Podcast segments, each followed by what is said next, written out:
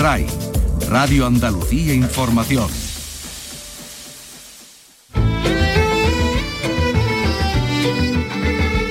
En RAI, Andalucía es cultura. Con Antonio Catón. Buenas tardes. En el Día Internacional para la Eliminación de la Violencia contra las Mujeres, el Centro Andaluz de Arte Contemporáneo acoge el trabajo de seis mujeres artistas. Su materia prima, el textil.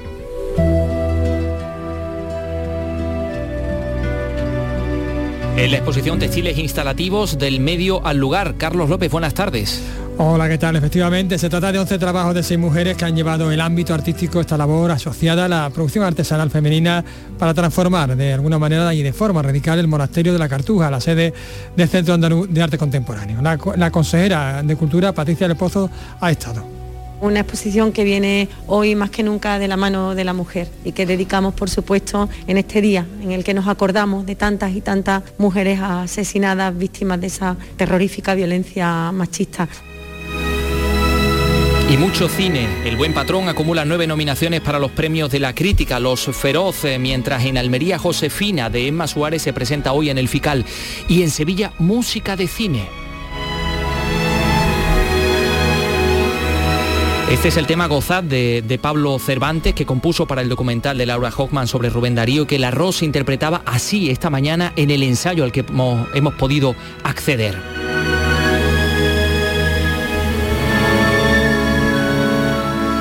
Pues esta noche va a sonar en el Cartuja Center Cite dentro del Festival Internacional Música de Cine que rinde homenaje a los compositores John Williams y Ennio Morricone.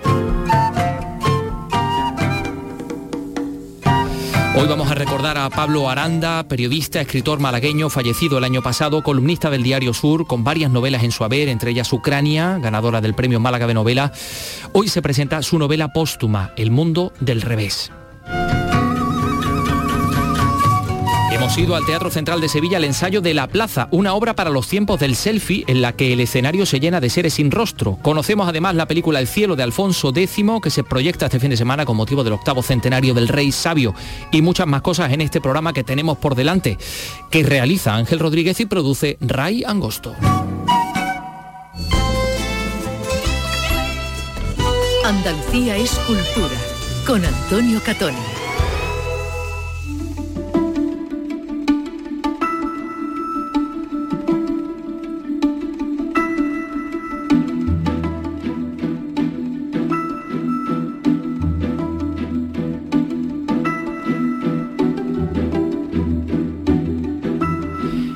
Andaluz de Arte Contemporáneo de la isla de la Cartuja eh, ha acogido o acoge a esta hora. Acoge hasta, hasta, el 15 de mayo, de hecho. Bueno, acoge ya la exposición. Acoge ya, la exposición Textiles Instalativos del Medio al Lugar. Una exposición en la que participan seis artistas internacionales, seis mujeres que ponen obras de gran tamaño en la zona monumental del monasterio de la Cartuja. Carlos, tus impresiones, ¿tú las has visto? Pues hay algunas que la verdad que te, te dejan sobrecogido. Sí, sí, sí, sí. Son porque son, tienen mucho, son eso, de gran tamaño y entonces impactan mucho, ¿no? son muy poderosas, tienen una imagen muy potente. Mm, bueno, bueno, para que haya algo que sobrecoja a Carlos López tiene que ser algo muy importante. Así que. yo soy un chico muy sensible. Efectivamente.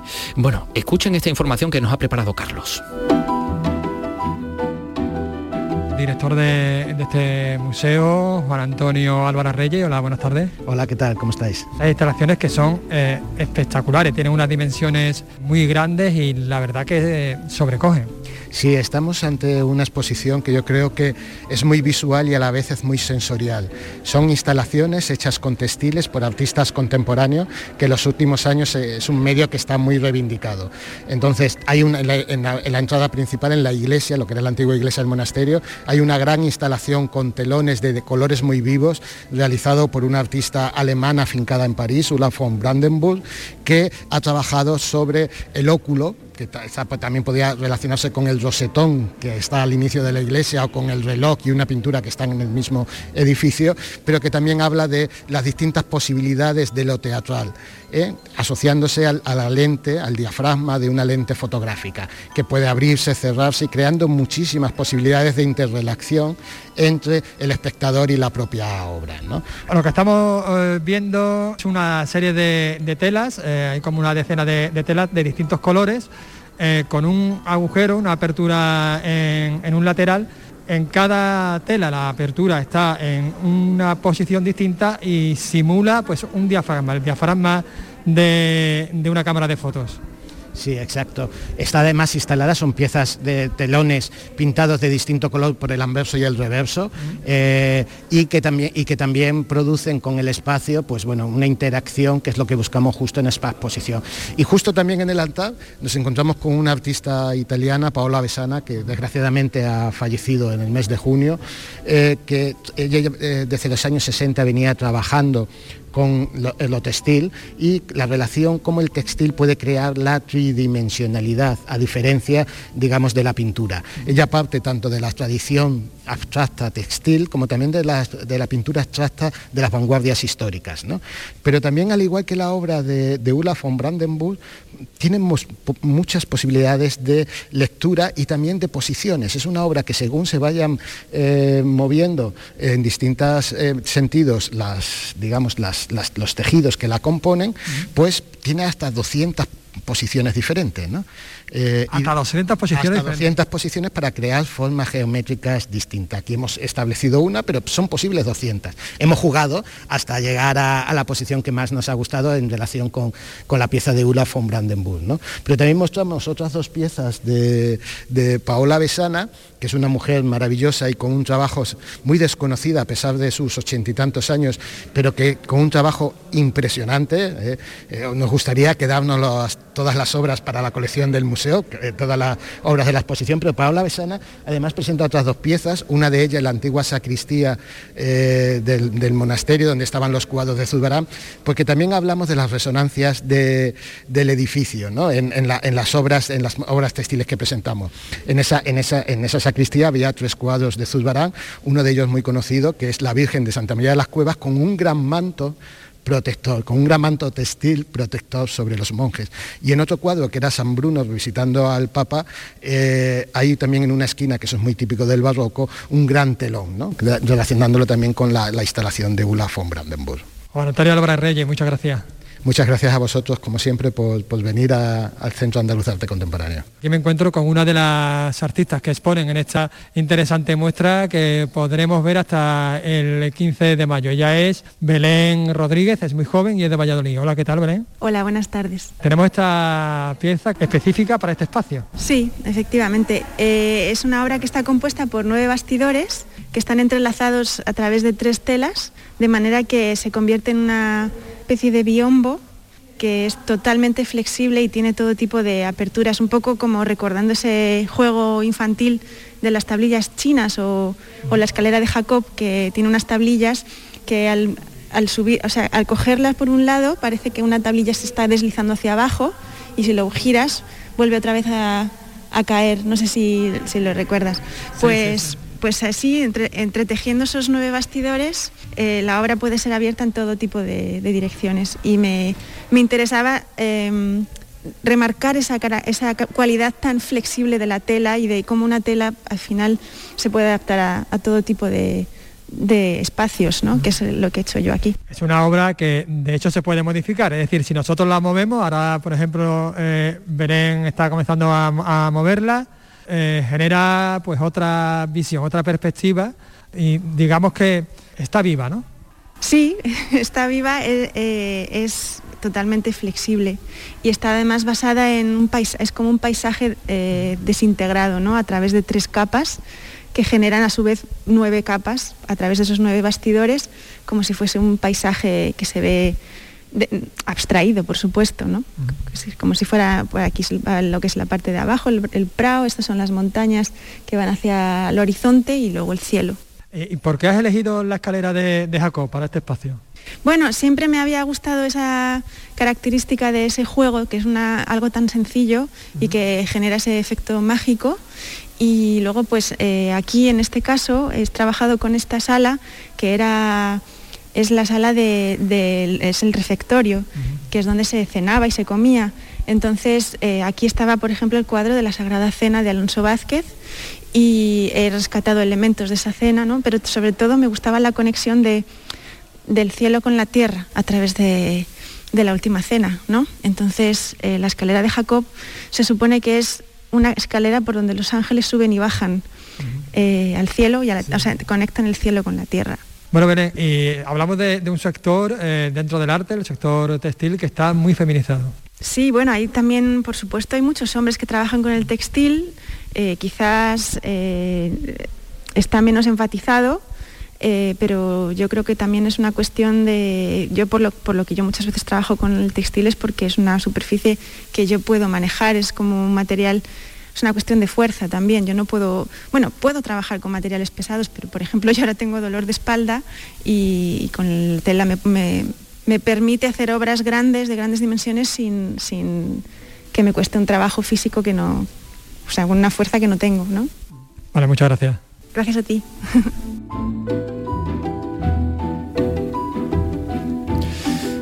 La exposición Textiles Instalativos del Medio al Lugar ya está abierta en el Centro Andaluz de Arte Contemporáneo. Vamos con cine, son las 3 y 11 minutos.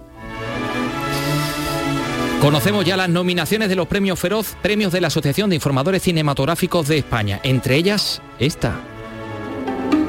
Tenemos mucho que celebrar. Gracias a vosotros hoy somos finalistas del premio que da el gobierno regional a la excelencia empresarial. El buen patrón Fernando León de Aranoa ha obtenido nueve nominaciones eh, para la novena edición de estos premios Feroz y Madres Paralelas de Pedro Almodóvar ha conseguido ocho nominaciones. Los premios se van a entregar el 29 de enero en Zaragoza. Y aquí en Almería, por supuesto en el FICAL, Festival Internacional de Cine de Almería, hoy se presenta la película Josefina de Emma Suárez. José Antonio Fuentes, adelante. Josefina llega a la sección ópera prima de Fical tras presentarse en San Sebastián. Tengo una llamada de este número. Sí, mira, eh, yo soy el que te ayudó ayer en el autobús. Una historia protagonizada por Emma Suárez y Roberto Álamo que su director Javier Marcos resume así. Es un drama, eh, pero tiene toques de comedia y habla de la soledad, de la incomunicación Em, entre dos personas eh, que bueno, tienen un cierto vacío existencial, pero que al, encontrarse a sus 55 años, eh, pues descubren que se, se completan el uno al otro. Por lo tanto, es una película para nosotros esperanzadora. Anoche se celebró la gala del audiovisual almeriense con premio al mejor corto Almería Tierra de Cine. Mi pequeña muerte de Daniel Parra, también se entregó el premio Filming a la serie Jaguar rodada en Almería. Este año hay series de televisión porque FICAL es el único festival que recoge todos los géneros. Hoy es el preestreno de Todos Mienten, una historia muy oportuna para este 25 de noviembre. El acoso a una profesora a la que chantajean con un vídeo de contenido sexual. Pero hay algo que debería tranquilizarte. Nadie te puede hundir la vida más de lo que está. Por la radio han dicho que han encontrado un cuerpo en el acantilado. Todo el mundo esconde cosas, solo que normalmente no sale nada a luz. Andalucía es cultura, con Antonio Catoni.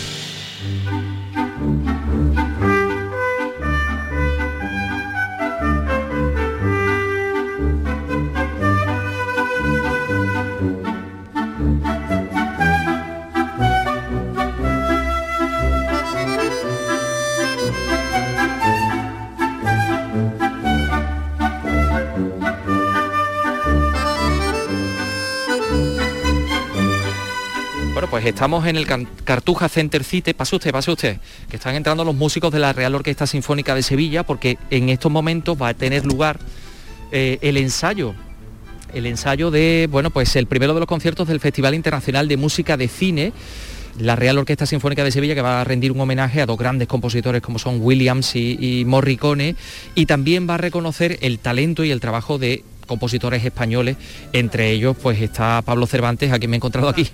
Pablo, ¿qué tal? Muy buenos días. Hola, buenos días. Bueno, si te parece vamos a entrar dentro porque hace un poquito de, frío y, creo que el ensayo va a ir un poco como a saco, ¿no? Que van a ir todas las piezas que se van a ensayar para el concierto de esta, de esta tarde. Muchas gracias. ensayo general, sí. De tu mm, puño y letra eh, vamos a escuchar dos piezas, Sui Créditos, Asesinos Inocentes, el Gozad del documental Tierras Solares.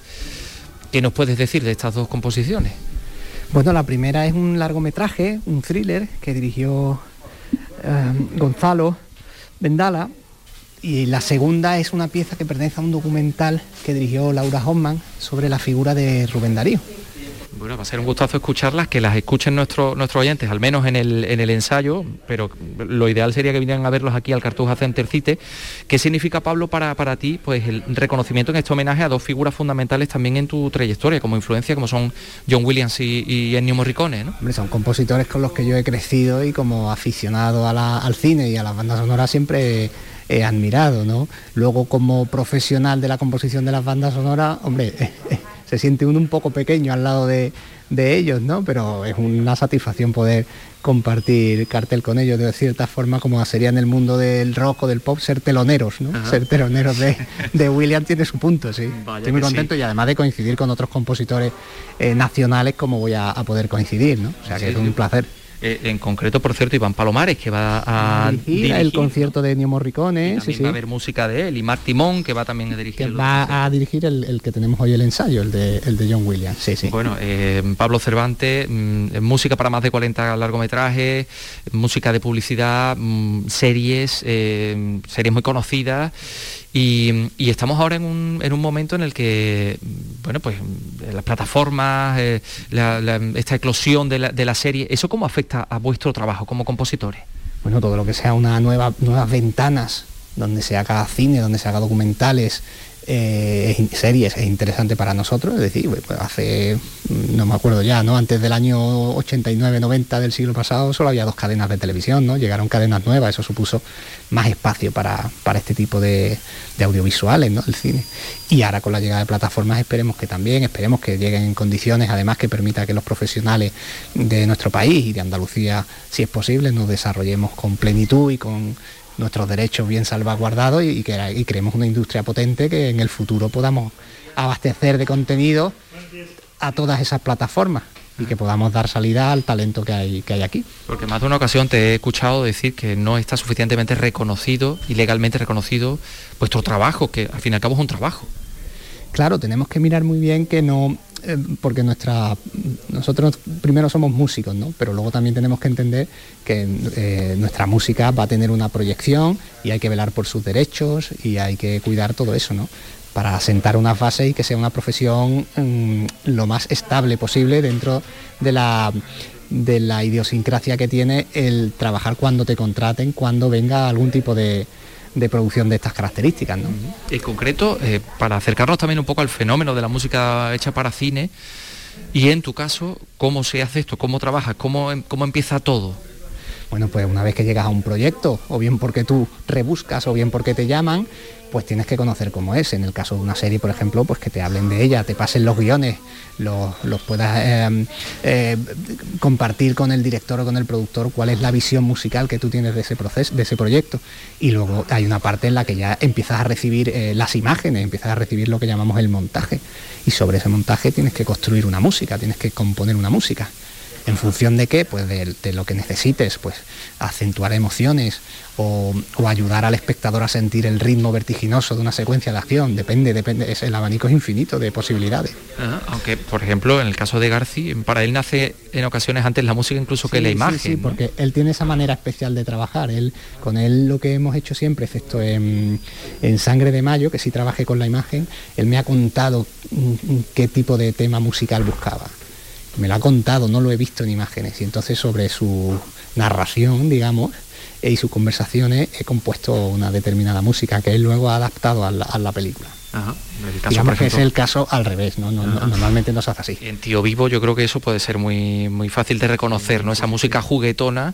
Es- estaba antes la idea incluso que la imagen. Estuvo antes la música, estuvo antes la música que la imagen. Me acuerdo yo estando con él en, en su, en su despacho y, y- y le presenté la maqueta. Y él cuando rodaba escenas de Tío Vivo siempre les hacía bailar a los actores al final esa música. Y los títulos finales, en los créditos finales de la película, son todos los actores bailando en los sets de rodaje de, de la película de Tío Vivo. La música existió antes, existió antes. Como puede pasar en un musical, ¿no? Que la música tiene que existir ya durante la- el rodaje del musical. En ese, sí, jugueteo, ¿no? Con, la- con las notas incluso te vino la inspiración del nombre de tu, de tu esposa, ¿no? De, Sí, de sí, Carolina, de- ¿no? de Carolina, sí, sí, sí. El- la descomposición de su nombre es, un- es una música que es para para para tara, tara. Es Carolina, Rolina, Lina, una. Sí, sí, sí.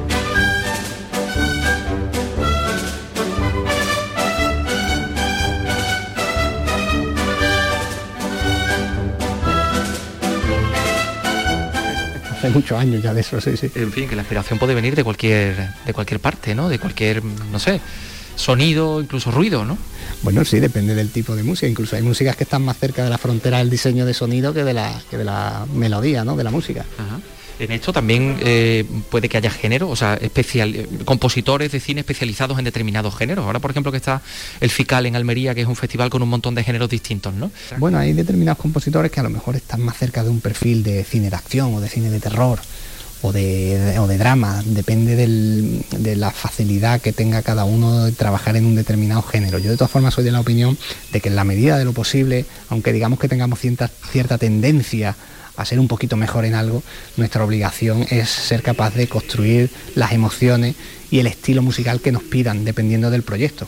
Porque no siempre te van a llamar para hacer películas de amor o no siempre te van a llamar para hacer películas de terror.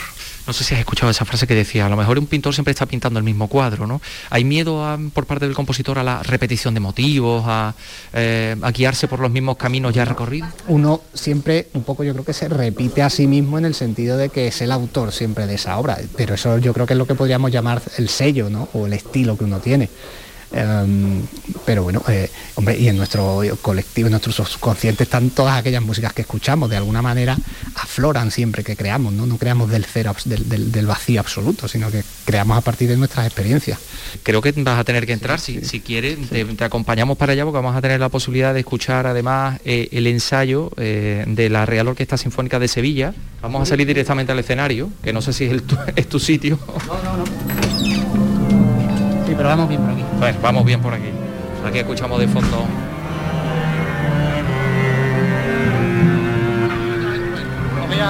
Y aquí está toda la Real Orquesta Sinfónica de Sevilla, pues desplegada. Bueno, Pablo, pues te vamos a dejar y buscamos nosotros nuestro sitio. Muchísimas gracias por atendernos, que vaya todo muy bien. Por aquí están también los alumnos de la Universidad Loyola de, de producción musical. Creación Eh, y producción musical. Creación es y producción musical. Bueno, me voy a acercar a ellos porque, claro, esto es algo importante, ¿no? Estar aquí. Hola, buenas. Soy futuros compositores. Esa es la idea, claro. ¿Y, cómo- y- y vosotros sois más Williams o Morricone? Yo Morricone, Morricone a tope, Morricone a tope. Me gusta bastante más, pero vamos. ¿Y tú? Yo tengo que tirar por Williams, por el Tito Juan. Bueno, pues está a punto de comenzar el, el ensayo. El director es Marc Timón.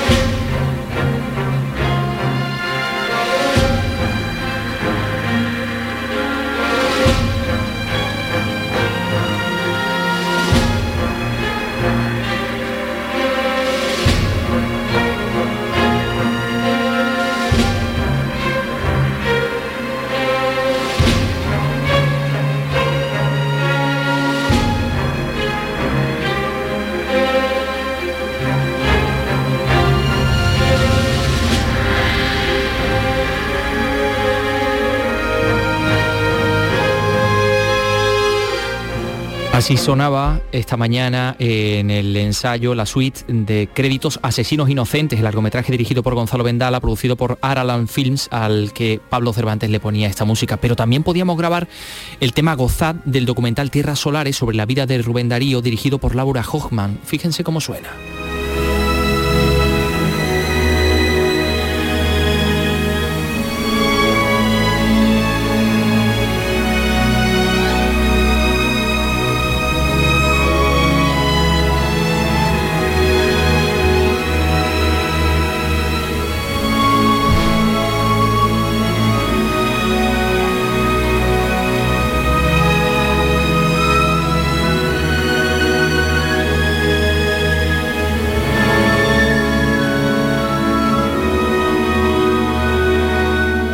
Impresionante como le ha puesto el arroz, eh, ¿verdad? Su, su Sí. toque a, a este tema.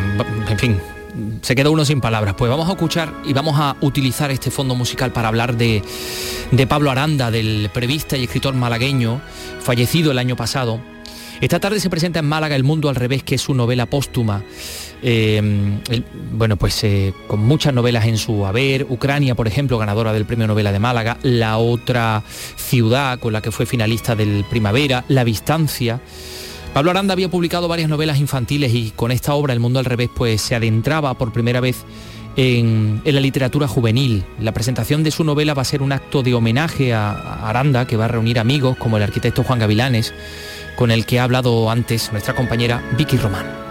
Hola Juan, ¿qué tal? Muy buenas tardes. Buenas tardes. Bueno, la de, la de, este jueves va a ser una presentación del de libro, pero sobre todo va a ser un homenaje desde el cariño hacia, hacia el autor, hacia Pablo Aranda, en el lugar además donde, donde él mismo estudió, ¿no? Bueno, él realmente no estudió allí, él estudió uh -huh. en, lo, en, el colegio San Estanislao, de los jesuitas en el Palo, pero sí tenía una vinculación muy grande con Salesianos porque sus hijos pequeños sí estudian allí. Ajá. Y él además ha sido, fue durante unos cursos profesor de lengua y literatura de, de secundaria. Ah, de Con ahí... lo cual, bueno, es el colegio del barrio en el que vive, eh, de sus hijos y también él ha sido docente de allí. Por lo tanto, sí, la vinculación es muy grande y yo estoy seguro que Pablo además está encantado de que sea allí un lugar que como decimos bueno pues está es un lugar que está muy vinculado a, a, a su historia también personal. Bueno es un, va a ser un acto con, con compañeros con amigos eh, para recordar los méritos de un novelista de un periodista con bueno con un sentido del humor y una calidez que está también muy presente eh, en esta novela no a través de, de, ese personaje protagonista no de ese chico de Gonzalo completamente. Es, es la verdad es que es un regalo inmenso poder entrar en, en, el, en el, libro, leerlo eh, y reconocer todas las chispas de Pablo y también su, su sentido de la responsabilidad también, eh, que se traslada por primera vez a una, a una novela juvenil. Uh -huh. eh, él había entrado en, y, tiene, y tiene una literatura infantil maravilloso, ¿no? Y luego su, su profundidad en literatura adulta. Pero uh -huh. esta es la primera vez que entra en la juvenil y entra pues con una frescura, una alegría, eh, bueno, con mucho sentido y también -huh. con una, un, una, componente de responsabilidad. Uh -huh. Sí, era como dices, ¿no? Su primera incursión en lo que era literatura juvenil, él venía de novela adulta como La Distancia, ¿no? Que eh, recordamos, y, y, también de la infantil, además con esa misma editorial también, ¿no? Con, con EDB. Y, y, ese mundo juvenil que, bueno, que por primera vez abordaba en esta, en esta novela, la verdad es que lo retrata muy bien, como decimos, con su humor y con su tono irónico a través de ese personaje protagonista, aunque esté tratando, bueno, de fondo un tema, bueno, pues como es el acoso escolar, ¿no?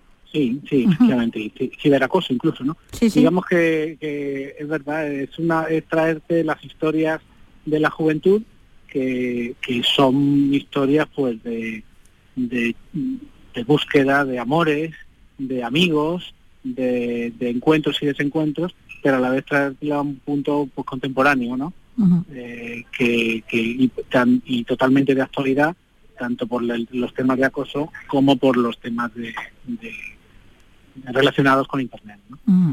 acoso escolar ciberacoso eh, tratados aquí como decimos no con ese relato eh, tan fresco tan humorístico con ese protagonista para el que el fin del bueno un chico de unos 12 13 años para quien el fin del mundo es el que su amada deje de ir a clase no que, que desaparezca eh, que no sepa dónde dónde ha ido y que bueno se va a meter por ello en toda una aventura para, para recuperarla para para volver a tener ese contacto que, que incluso se lo han prohibido con ella aunque él no sabe en esas alturas de la de la historia ni, ni por qué. De hecho, porque se, se ha visto incomunicado al requisarle el profesor el, el, móvil en clase, ¿no?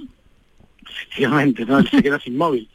Bueno, realmente la juventud hoy día tiene eh, eh, convive con el móvil a diario y eso pues tiene sus, sus maravillas y también tiene sus problemas. Y entonces, bueno, pues esto aflora también, ¿no?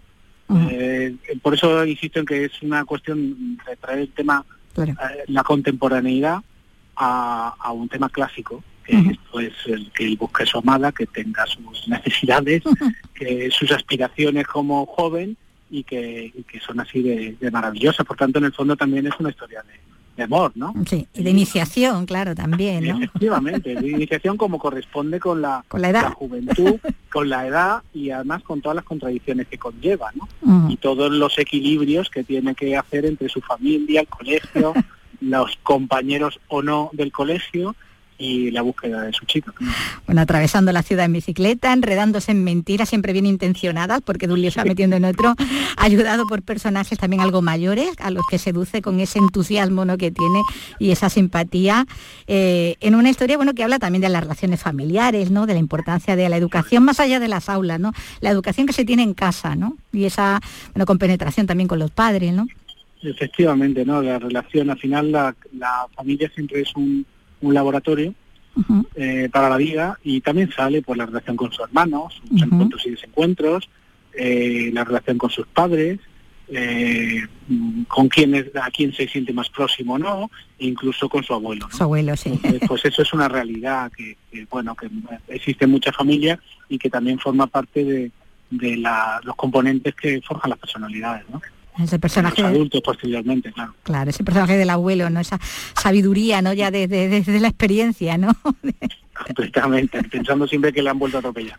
Sí sí sí sí. Que le han vuelto a atropellar sí. Bueno el mundo de, del bueno el mundo del revés pues cuenta todas todas esas cosas como decimos esa esta historia esta novela póstuma de, de Pablo Aranda a quien se va a recordar eh, bueno pues este jueves en esa presentación de la obra una, una obra que no pudo llegar a, a ver eh, publicada eh, pero bueno donde está mm, casi casi resumido retratado un poco su propia personalidad no en la de en la de ese chico no como, como decíamos no que puede ser casi casi un trasunto de él mismo ¿no? que yo también traté con él sí.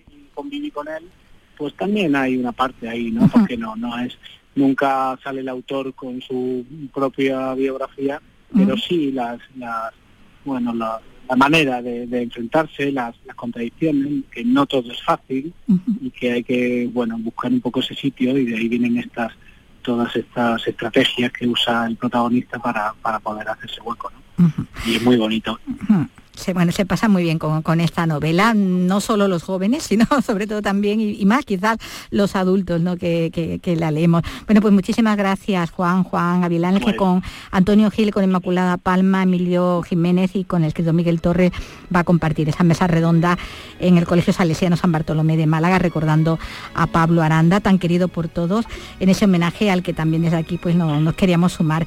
Muchísimas gracias de nuevo, Juan, pues y un abrazo. Gracias. Muchísimas gracias. Andalucía es cultura, con Antonio Catón. En RAI Fin de Semana te hablamos de cómo hablamos, del habla andaluza, de nuestra expresión oral de la lengua. Andalucía, retrato lingüístico. Descubre la riqueza léxica, las palabras y giros que hay en cada zona de Andalucía, sin tópicos ni estereotipos. En RAI Fin de Semana, Andalucía, retrato lingüístico, con el catedrático de la lengua de la Universidad de Sevilla, Antonio Narbona. Este sábado, en RAI, desde las 9 de la mañana. RAI. Radio Andalucía Información. Síguenos también en Twitter, arroba escultura RAI.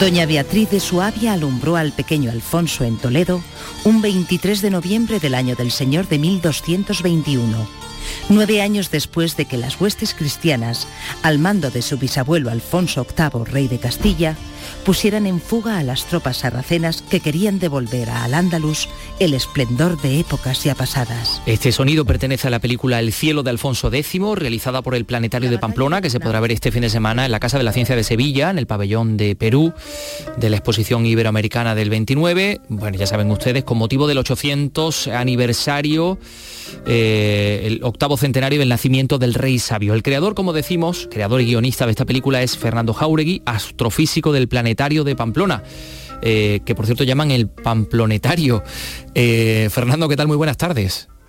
Hola, buenas tardes. Muy bien. Aquí Me ha encantado eso de Pamplonetario. ¿eh?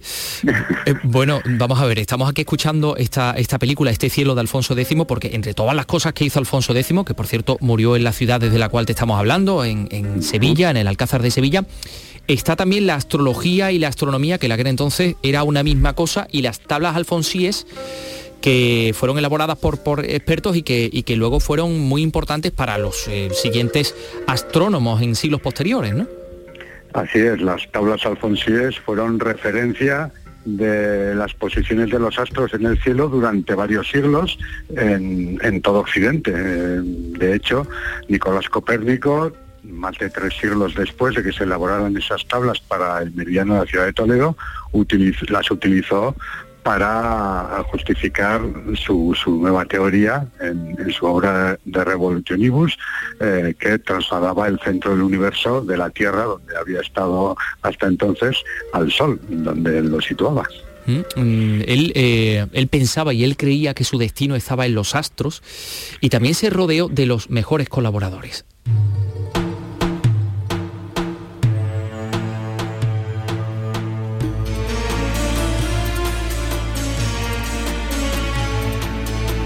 Yudaben Moshe Hacohen fue uno de los principales colaboradores judíos de Alfonso X. Participó en la traducción y escritura de varios de los libros del saber de astrología y en las reuniones de sabios que elaboraron las tablas alfonsíes. Ahí está Judá Ben Yosef Jacoen, bueno, uno de los eh, expertos que mm, se reunió, bueno, supo efectivamente rodearse de, los de los mejores, ¿no? De los que más sabían.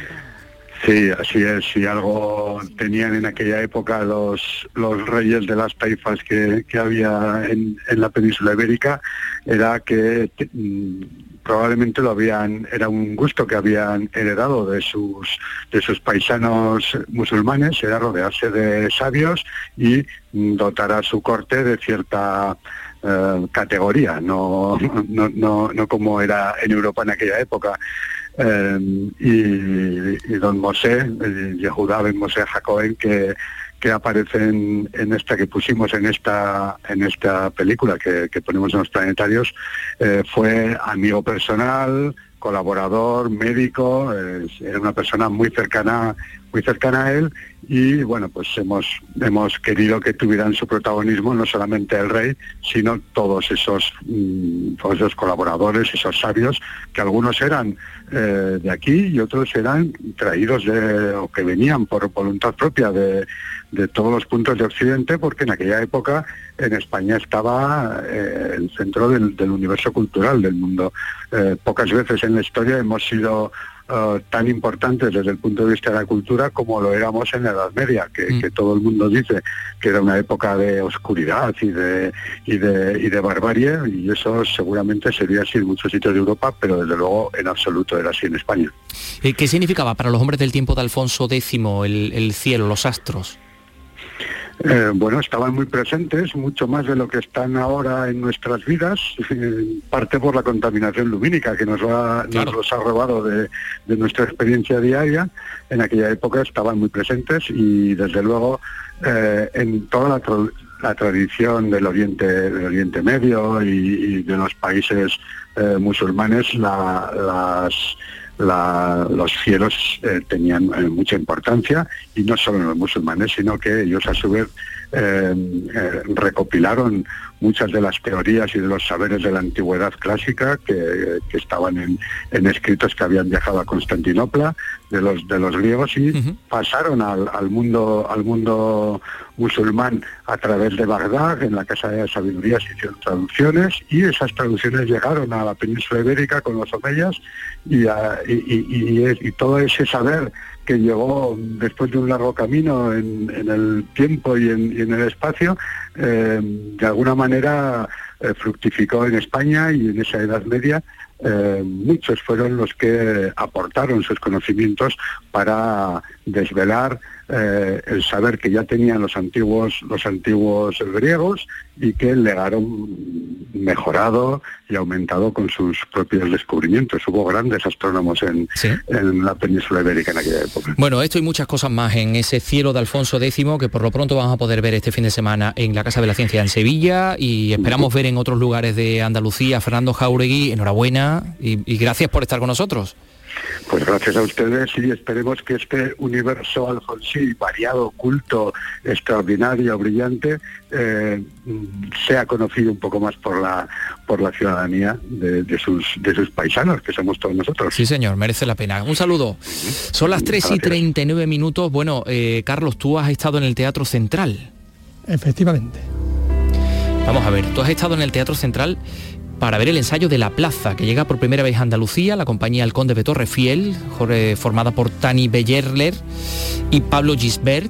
Trae este montaje mm, este fin de semana, que es un montaje muy especial porque, claro, en este tiempo de, las redes sociales, de los selfies y todo esto, eh, los personajes no tienen rostro. Los personajes no tienen rostro, son 10 personajes sin rostro sobre el escenario. Sí. Eh, las representaciones serán mañana y pasado. La plaza, como decimos, una pieza, bueno, pues de lo que estamos comentando, de arte contemporáneo, de, teatro contemporáneo que pone en escena pues estos 13 personajes y rostros. He podido hablar con, el codirector y dramaturgo, con Pablo Gisbert y con dos de las actrices eh, que participan, que son actrices locales. ¿Empezamos por el director? Venga. Pablo Gisbert, hola, buenas tardes. Hola, buenas tardes. Además de, dirigir, eh, has escrito el, texto de la obra. Sí, yo dentro de la compañía eh, codirijo, pero es Tania Beyeler la que, la que eh, lleva más este peso y yo me ocupo más de, la escritura de los textos. ¿Y de, dónde surge? ¿Cómo surge esta idea de la plaza? La plaza surge de un problema o de una cuestión, como quieras llamarlo, que es la imagen como eh, ya en el siglo XXI la imagen es, es un tótem eh, que no se puede tocar, pero que existe y que tiene una potencia eh, que a todos nos, nos, nos, importa. la imagen del mundo, la imagen de nosotros mismos, la imagen de, de las personas. Entonces en esta pieza invocamos una plaza ficticia donde 16 eh, performers eh, en escena van atravesando esta, esta, plaza, esta especie de símbolo que es un, espacio público y, todos forman parte de una misma imagen. Eh, los árabes, los turistas, la gente que, la borracha, todas esas 16 personas crean como 80 personajes y van conformando esta visión de lo que es el espacio público que no se puede tocar eh, esta, gente anónima. Por eso llevan un disfraz japonés que se llama Sentai, que es una, es un, es una vestimenta eh, puramente japonesa eh, para, para anonimar su presencia, o sea, no tienen cara, no tienen ojos, no tienen boca. Entonces es como esta gente que vemos por, la, por las calles que, no, que, para nosotros no tienen rostro, son gente anónima. Entonces utilizamos este artefacto que es una vestimenta, es, un, es un simple, eh, una simple tela que eh, eh, evita ver ojos, cara y boca y creamos el efecto de esta gran plaza donde todos vivimos. ¿Y por qué está escrito en, segunda persona del singular? ¿Por qué el tú? El, tú, eh, la pieza, eh, nosotros siempre eh, utilizamos mucho los diferentes pronombres, tanto el singular y el plural, para componer el texto a partir de esto, a partir de, de el él, ella, tú. Entonces, eh, hemos conseguido anular todo el género del texto, no existe, el, público que venga a ver la pieza no, sabrá nunca si es un eh, chico o chica a quien está dirigido, porque hemos conseguido, eh, con el castellano que es difícil, pero hemos conseguido como poder jugar con el lenguaje, entonces es un tú sin neutro, es un tú que no, que no apela a un hombre o a una mujer, donde una persona eh, eh, el viaje, la pieza, es un viaje de una persona que no tiene género, que después de ver una obra de teatro vuelve a casa. Y entonces en este recorrido, en esta hora de caminata, en esta hora y media de atravesar calles, plazas, bares, eh, va observando toda la gente que, que, se encuentra. Igual le puede pasar al espectador que vaya a ver esta, esta obra. Sí, es exactamente, es un espejo.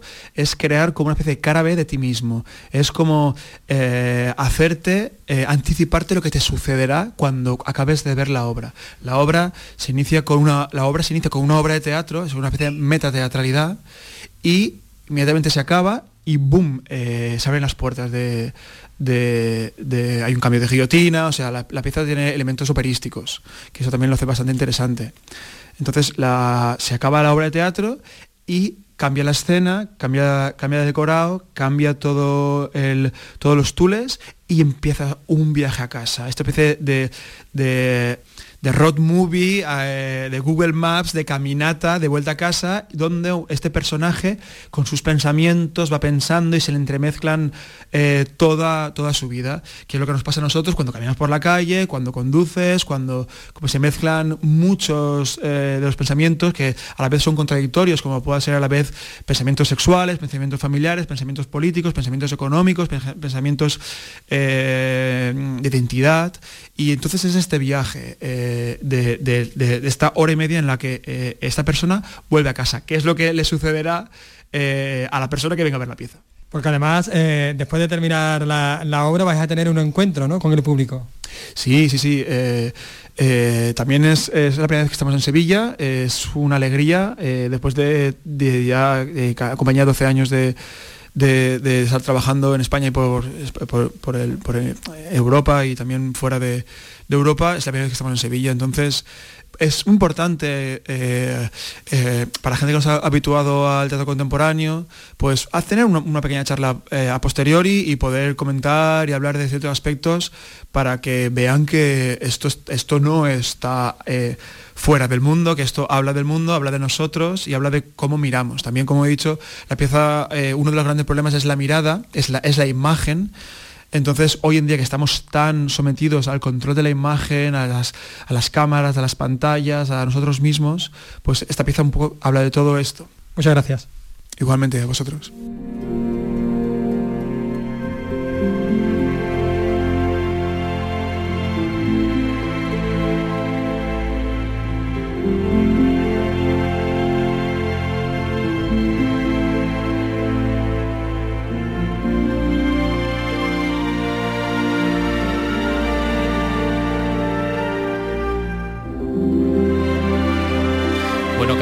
Parece si, como se estrena mañana la obra La Plaza, mañana. podemos escuchar y hablar con las eh, actrices sevillanas con las que sevillanas que me hablan de La Plaza? Performances, Performers, performers, performers. Son las performers sevillanas que participan en la obra. Bueno, aparte porque las chicas con las que he hablado tienen, una vida muy interesante. Tienen una vida bastante interesante. Incluso una de ellas creo que es actriz de doblaje. Bueno, venga, me voy a callar, me voy a callar. Pero, hay, hay conexiones por ahí con, la Europa más oriental. ¿Sabes lo que vamos a hacer ahora? Vamos a celebrar. Vamos a celebrar tequila.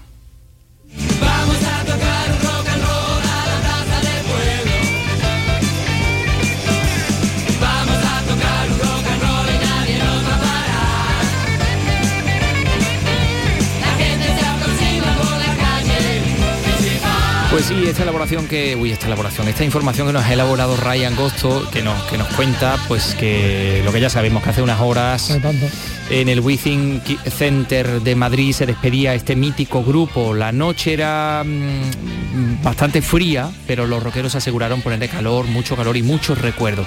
Mira, empezaron Carlos a toda pastilla, como lo hicieron allá por el año 76, cuando Alejo Stivel y Arel Roth, recién llegados a Madrid desde su natal Argentina, habla por ti mismo.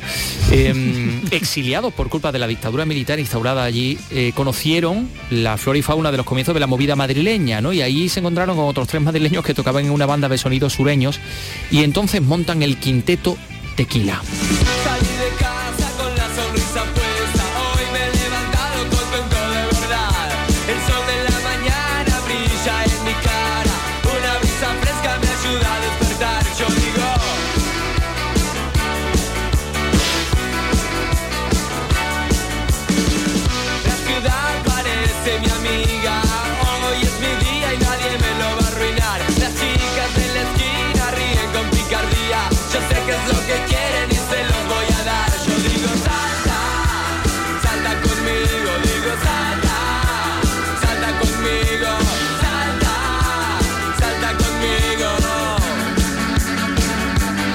Pues sí, le llegó su oportunidad y el reconocimiento por la invitación al famoso concurso de televisión española 1, 2, 3, responda otra vez, que tú Yo conocí, yo conocí. en, su- en sus conocer, inicios. Sí, sí, sí. Con el tema, con este En tema blanco y negro, yo lo conocí en blanco y negro. Fíjate. Pues mira, mm, primer éxito salta y manual de instrucciones desde entonces, mucha guitarra, tres acordes, los saltos del cantante, letras pegadizas, y ahí un poco se vio lo que era tequila, ¿no? Claro, Con eh. este salta, ¿no? Diversión, pura diversión. Mira, mira Ángel cómo salta. Ah, míralo, míralo, está que no para.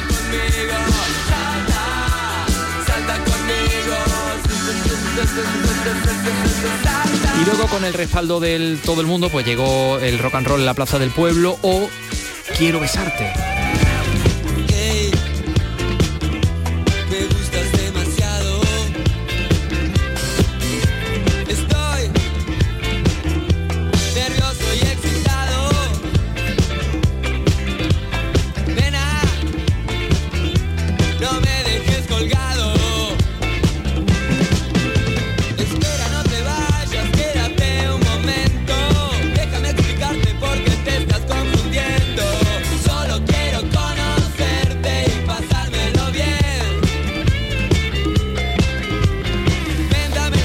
Ya lo conoces, Carlos. Conciertos, giras, promoción, hoteles, entrevistas, composiciones, grabaciones, viajes, carreteras y en ese caso alcohol, drogas, constantes discusiones. ¿Qué me dices? ¿Es posible eso? Sí, hasta el año 1982, que es cuando deciden separarse eh, por todo esto, ¿no? Pues fíjate, ayer en Madrid después eh, cantaron Mira esa chica en el escenario, ¿no? Y había eh, mm, algo ligeramente inusual en las bandas de su estilo, ¿no? Porque había como seis cantantes, ¿no? Esa es la historia.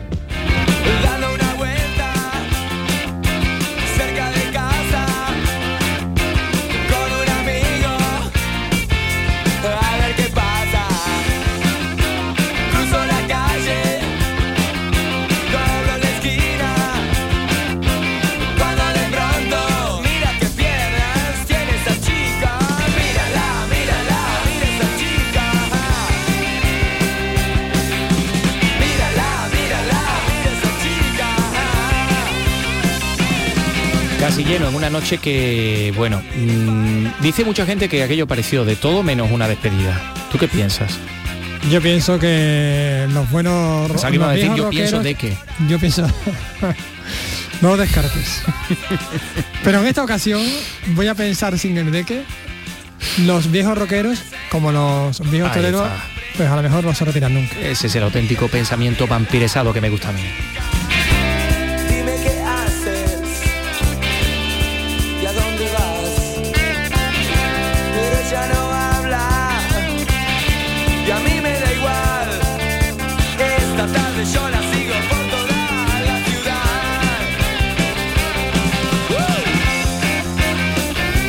Pues tenemos más cosas que contarles a nuestra audiencia, la que martirizamos cada tarde a partir de las 3 de la tarde. Entre dice, no, no, tres y las cuatro. no. Esto es gloria para las orejillas. Sí, ¿tú crees? Claro que sí. Que nos lo digan, que nos, que nos escriban por las redes sociales. Tú sabes que estamos en Twitter, es Cultura Ray, por Sí, ejemplo. sí, sí, o yo- que nos escriban a- a- aquí a, a la dirección de correo de la casa. yo, yo no, yo, no, yo no sigo a, nosotros mismos. En Twitter. Si no te sigues tú, alma de cántaro, ¿quién te va a seguir? Claro. Claro. Eso es así. Bueno, pues mira, Carlos, hoy además es un día importante, como tú sabes, porque es el día contra la violencia hacia la mujer. Sí, vamos a y ponerlo hay serio. muchas hay muchas actividades a lo largo y ancho de, de- de Andalucía, ¿no? Más de un centenar de escolares han participado este año en un concurso de microrelatos, séptimo concurso que convoca la Diputación Provincial de Granada, y hoy se han conocido las ganadoras y los relatos. Susana Escudero nos lo cuenta. Este concurso lleva el nombre de Mónica Carrión, la joven de la localidad granadina de Otura de 18 años, asesinada a golpes por su expareja hace una década y que es la víctima más joven de violencia machista en Granada. Candela Ruiz y Andrea Contreras, dos jóvenes estudiantes de Motril y Baza, han sido las ganadoras y han leído sus textos en un acto que ha tenido lugar en la Diputación, donde se ha recordado también que este año van ya 37 mujeres asesinadas. En ese momento me di cuenta de que la violencia de género está muy normalizada y muy cerca de todos. Esa chica podría haber sido yo. No paraban de hablar sobre mí a mi espalda y mis propias amigas me daban de lado. En el recreo se me acercaron varios tíos a llamarme puta y las lágrimas salieron de mis ojos. ¿Por qué me tienen que llamar eso si fue a mí a la que violaron? Como premio a sus emotivos relatos han recibido un libro electrónico y lo que es más importante, el reconocimiento y también saber que sus relatos servirán para futuras campañas de conciliación en las aulas. Pues vamos a dar la enhorabuena, ¿no? Pues Yo voy a dar hasta un aplauso venga, a, estos, claro sí, vamos. a estos niños porque han hecho unos relatos realmente importantes, interesantes y útiles para, para todo el mundo. Y nosotros, por supuesto, pues evidentemente nos retratamos en contra de, de esta mm, lacra. de esta lacra y Efectivamente, de de, este- de esta Eso. basura que tenemos que, que retirar de nuestra, de nuestra sociedad, como es la violencia hacia las mujeres. Oye, Carlos, la compositora francesa de origen andaluz, Pauline García Viardot, eh, a la que está dedicado el Festival de Música Española de Cádiz, eh, es el centro hoy de la, de la aprobación de ese festival Ah, de, de la ciudad de. Cádiz. Sí, sí, Salud Potaro te lo va a contar. Pianista, compositora y cantante Clara Schumann dijo de ella que era la mujer de más talento que había conocido. Hoy se analiza su vida y su obra en Cádiz. Andrés Moreno es doctor en historia y crítico musical. durante 20 años es el- pues, la- también la cantante más adorada y admirada y demandada de toda Europa y que luego mm, después de retirarse del canto pues se dedicó a la composición, a la enseñanza del canto, mm, manteniendo la tradición de su familia Se subió al escenario en 1839 en Londres para interpretar a Desdémona en el Otelo de Rossini y Berlioz adaptó para su voz Orfeo y Eurídice de Gluck. Inspiró la novela Consuelo de George Sand y tuvo entre sus admiradores al escritor ruso Turgeniev. Y estas son solo algunas pinceladas de su trayectoria. La jornada de hoy se va a cerrar con el concierto Pauline Viardot y la música de cámara a cargo del violinista Javier Comesaña y el pianista Ricardo Ali. Bueno, son las 3 y 56 minutos, 4 minutos para las 4 de la tarde. Carlos, ¿por qué me miras así con esa? Porque tengo una propuesta que hacerte. Ah, bueno, pues házmela. ¿Tienes, que, ¿Tienes algo que hacer esta tarde? Mm, bueno, no sé, depende de lo que me vayas a proponer. ¿Un cine, por ejemplo? Hombre, por favor, bu- bueno, no te preocupes que yo sé lo que podemos ver esta tarde. ¿Es posible eso? Tengo, tengo todo Ah, para que puedas bueno, elegir. bueno. Por ejemplo, la casa Gucci.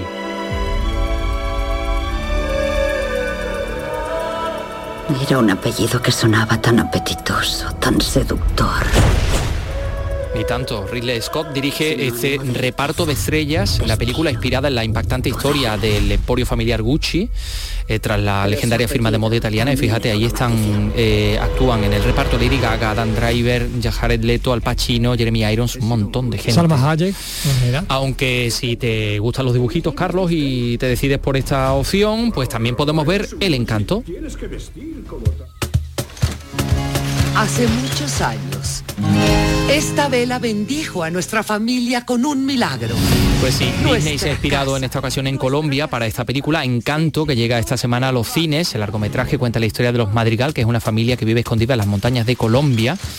Y bueno, pues ha hecho Disney un poco lo que hizo con Coco en el ámbito de la cultura mexicana, aquí con la cultura No colombiana. bueno, bien, Sí. me parece bien. Sí, Además con evocaciones a, a García Márquez, bueno. Claro. Bueno, también por supuesto se estrena este fin de semana La hija de Manuel Martín Cuenca, de la que tanto hemos hablado.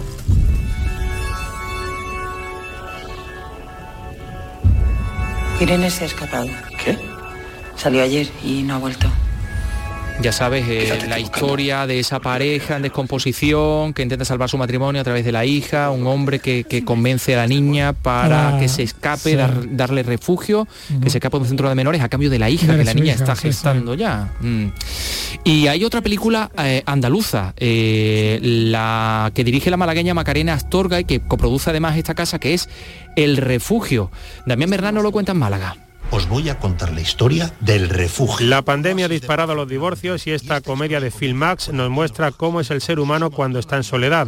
Es el segundo largo de Macarena Astorga, la escuchamos junto a David Guapo. Es un cuento navideño para pasarlo bien, puede tener algunas lecturas si quieres, porque tocamos un poco la relación de los niños con los videojuegos. Y hay mucha aventura y hay misterio, hay muchas cosas sin rozar el terror ese psicológico, pero sí que el terror divertido. El refugio se estrena este viernes en casi 200 cines de toda España. Álvaro Ariza y María Luisa Gutiérrez son sus productores. Yo creo que se ha conseguido el objetivo que queríamos para ella, que es entretener, hacer reír y más en estas fechas, que es muy bonita. Está creado para los niños, pero también para que les guste a, a los papás, que, que yo creo que es un dato importante, ¿no?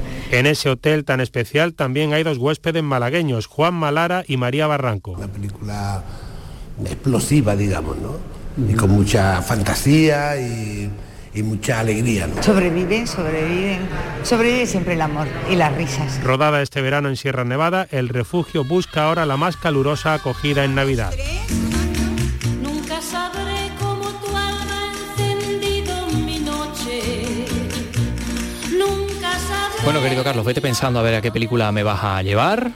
Eh, ¿Lo tienes ya claro? No lo sé, Bueno, creo pero- que, que la casa Gucci, yo creo. Vételo pensando, pero, pero hoy, tal día como hoy, eh, pues nació Gloria Lasso, hoy habría cumplido 99 años y esta era o fue su canción fetiche. Nos, nos vamos a ir con la luna de miel de Gloria Lasso. Mañana regresamos, Carlos. Venga. ¿Eh? Bueno, hasta mañana. Vamos. Adiós, amigos.